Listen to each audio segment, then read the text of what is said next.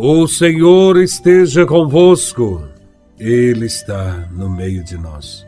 Proclamação do Evangelho de Nosso Senhor Jesus Cristo, segundo São Lucas, capítulo 24, versículos de 35 a 48.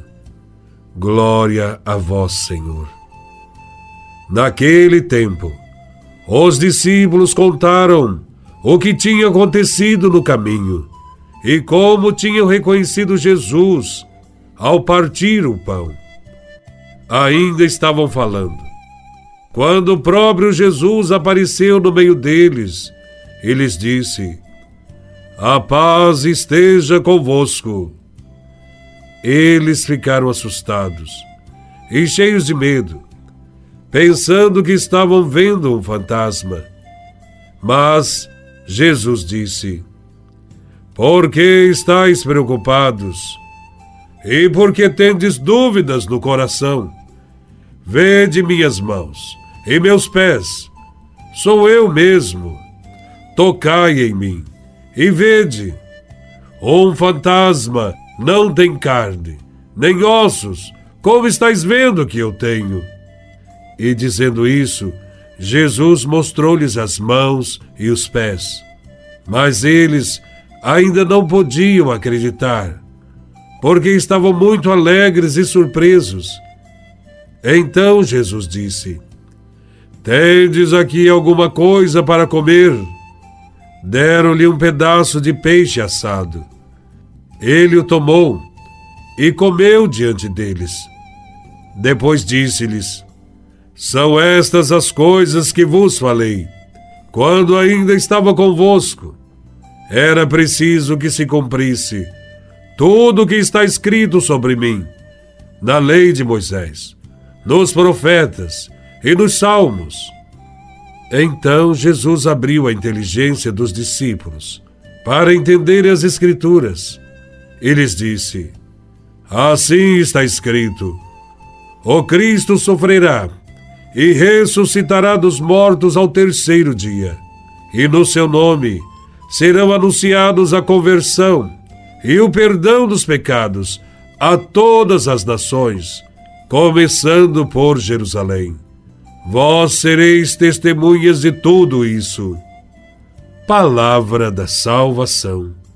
Glória a vós, Senhor.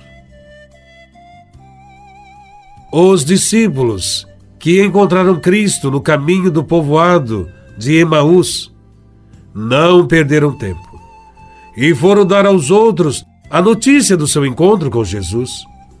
Na mesma hora, como que para confirmar as suas palavras, Jesus apareceu-lhes e disse: A paz esteja convosco.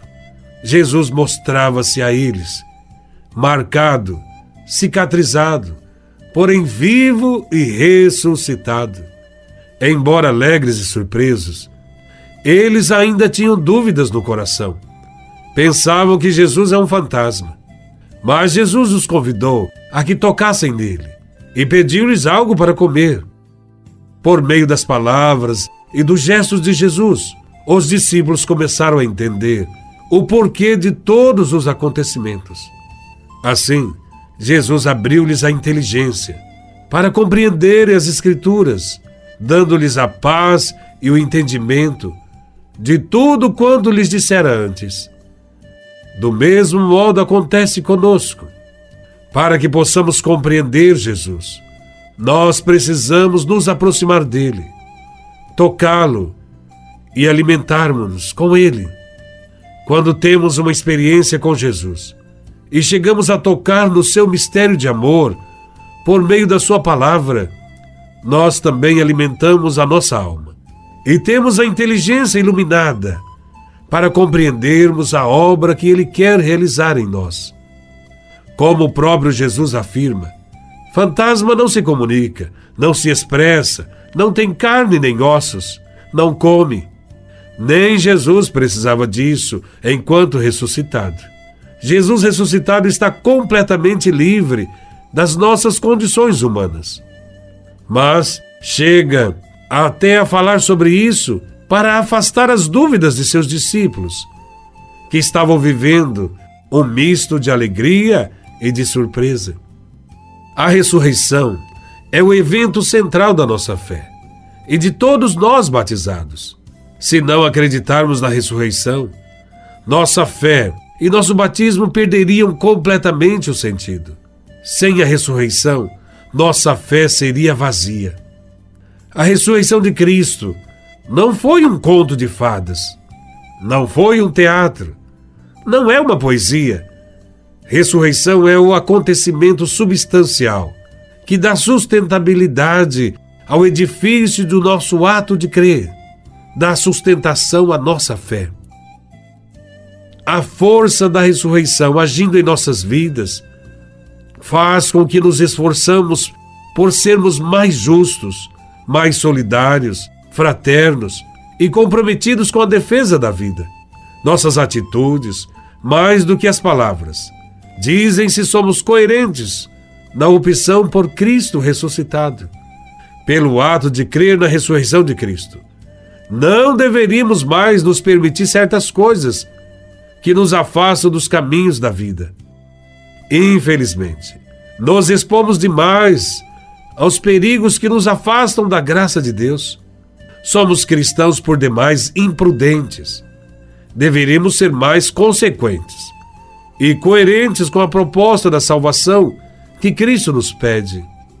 Sem dúvida, a experiência do encontro com Cristo ressuscitado deve nos levar para a missão para a construção de um mundo conforme a vontade de Deus. Um mundo de justiça, de paz e integridade da criação. Um mundo sem excluídos e marginalizados. Cristo caminha no meio de nós. Sejamos fiéis a Ele, levando adiante o Evangelho do Reino de Deus. Louvado seja nosso Senhor Jesus Cristo, para sempre seja louvado.